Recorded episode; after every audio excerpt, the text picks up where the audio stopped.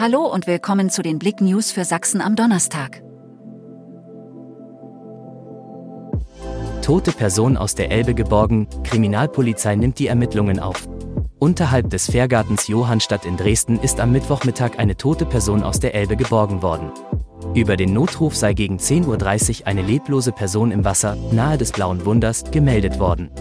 Die Kripo hat die Ermittlungen aufgenommen. Razzia zur Kinderpornografie. 25 Wohnungen in Leipzig und Umgebung durchsucht.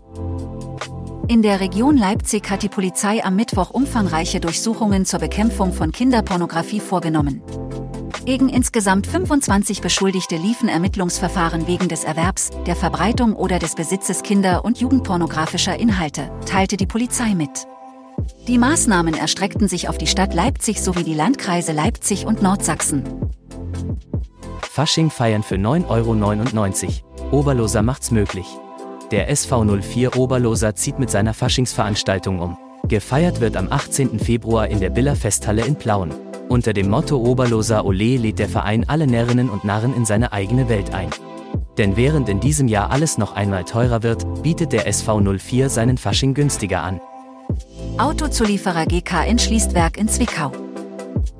Der Automobilzulieferer GKN Driveline will sein Werk in Zwickau mit mehr als 800 Beschäftigten auf absehbare Zeit schließen. Der Standort im Ortsteil Mosel sei auf Dauer nicht mehr zu halten, teilte das Unternehmen am Mittwoch mit. Geplant sei, ab der zweiten Jahreshälfte die Produktion an andere Standorte zu verlagern.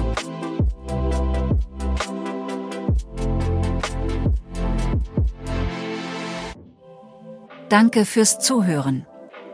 Mehr Themen auf blick.de